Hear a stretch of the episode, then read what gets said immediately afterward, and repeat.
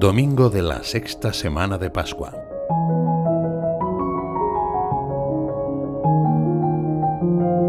Como el Padre me amó, así os he amado yo. Permaneced en mi amor. Con estas palabras Jesús se despidió de los suyos poco antes de la pasión. Al pronunciarlas sabía que en pocas horas le abandonarían a su suerte. Sin embargo, deseaba grabarlas a fuego en sus corazones, para que pasado el mal trago de la traición, esta certeza fuera el alimento de su vida apostólica. Ya no os llamo siervos, a vosotros en cambio os he llamado amigos. Aunque requiere de nuestra libertad, la iniciativa para esta maravillosa amistad es suya. Se ha fijado en cada uno con amor y nos ha elegido porque Él nos amó primero. Vosotros sois mis amigos, si hacéis lo que os mando. Este es el secreto para vivir siempre en Él y no perder nunca su amistad. Aquella noche los apóstoles no tuvieron ocasión de preguntarle por los mandamientos que debían guardar, porque Jesús les ofreció directamente la clave. Este es mi mandamiento, que os améis los unos a los otros como yo os he amado. Nadie tiene amor más grande que el de dar uno la vida por sus amigos. Ellos conocían de primera mano cómo amaba el Señor. Cada apóstol hubiera podido contarnos la multitud de detalles personales que Jesús había tenido particularmente con él. También podrían relatar el cariño y la paciencia con que cuidaba de todos quienes se le acercaban. Los apóstoles lo habían visto, sabían que Jesús estaba dispuesto a todo. En la noche que dio inicio a su dolorosa pasión, el Señor estableció una nueva ley de amor que sus discípulos estamos invitados a vivir un amor que tiene como medida el manifestado en la cruz de Cristo. El amor ya no es sólo un mandamiento, sino la respuesta al don del amor con el cual viene a nuestro encuentro. Además, Él mismo nos envía a llevar al mundo la buena noticia de su amor. Os he destinado para que vayáis y deis fruto, y vuestro fruto permanezca.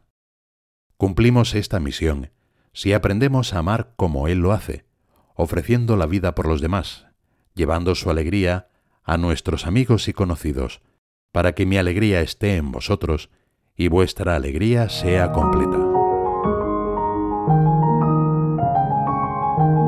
Dios es amor, y quien permanece en el amor permanece en Dios, y Dios en él. Así define San Juan la esencia de Dios. Aunque nada más se dijera en alabanza del amor, dice San Agustín, en todas las páginas de la Sagrada Escritura, y únicamente oyéramos por boca del Espíritu Santo, Dios es amor, nada más deberíamos buscar. Uno de los primeros pasos en el camino de la fe es creer que el amor de Dios por cada uno es indestructible. Hemos creído en el amor de Dios. Así puede expresar el cristiano la opción fundamental de su vida. De alguna manera, se puede decir que Él no es capaz de dejarnos de amar, esa es su debilidad. Como amigos del Señor estamos llamados a vivir con Él, en Él, y recibimos por Él la vida. Nosotros tenemos la misma experiencia de los apóstoles.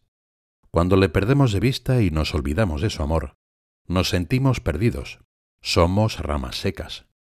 Necesitamos estar cerca del Señor, reclinar nuestra cabeza en su pecho como el apóstol Juan.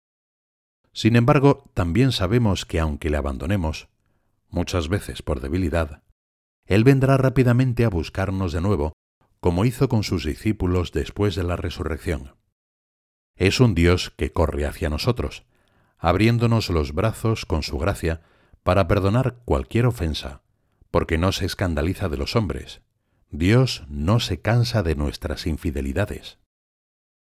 Estamos recorriendo el tramo final de la Pascua. A partir de este domingo, la liturgia dirige su mirada hacia la llegada del Espíritu Santo que Jesús prometió a sus discípulos. El Hijo debía volver al Padre.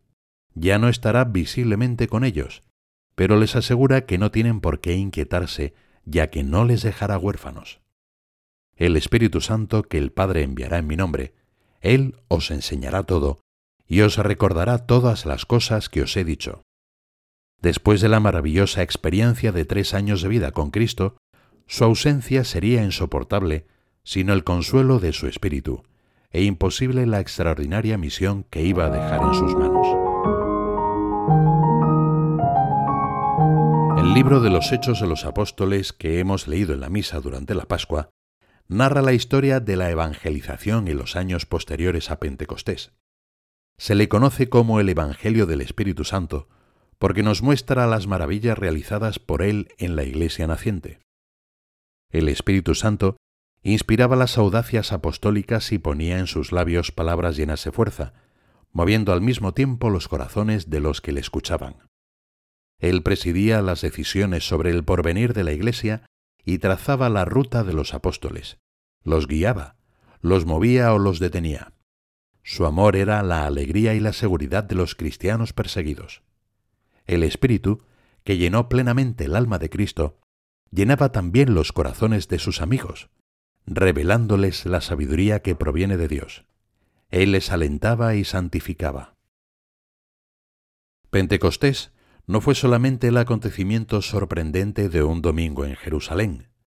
Toda la vida de la primitiva comunidad estuvo llena del Espíritu Santo y Él mismo continúa guiando hoy a la Iglesia y puede guiar nuestros corazones.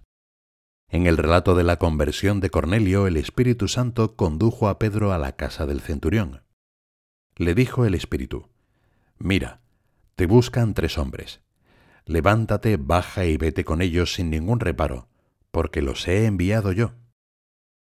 Cuando llegó a la casa, y mientras Pedro predicaba, el don del Espíritu se derramó sobre aquella familia pagana haciéndoles hablar en lenguas extrañas y proclamar la grandeza de Dios. Se quedaron todos muy sorprendidos, porque el Espíritu Santo no distinguía entre judíos o gentiles, incluso el mismo Pedro se asombró. Entonces habló Pedro.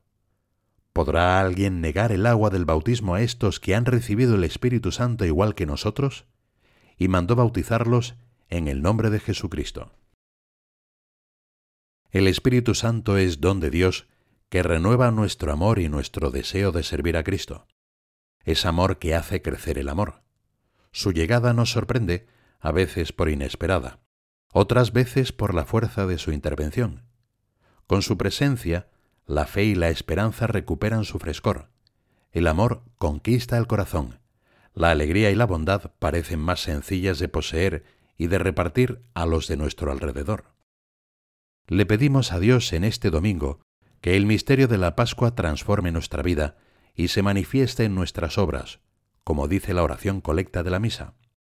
Podemos acudir a María para que nos enseñe a permanecer con su Hijo, confiando en que el Espíritu Santo cubra nuestras vidas con su sombra.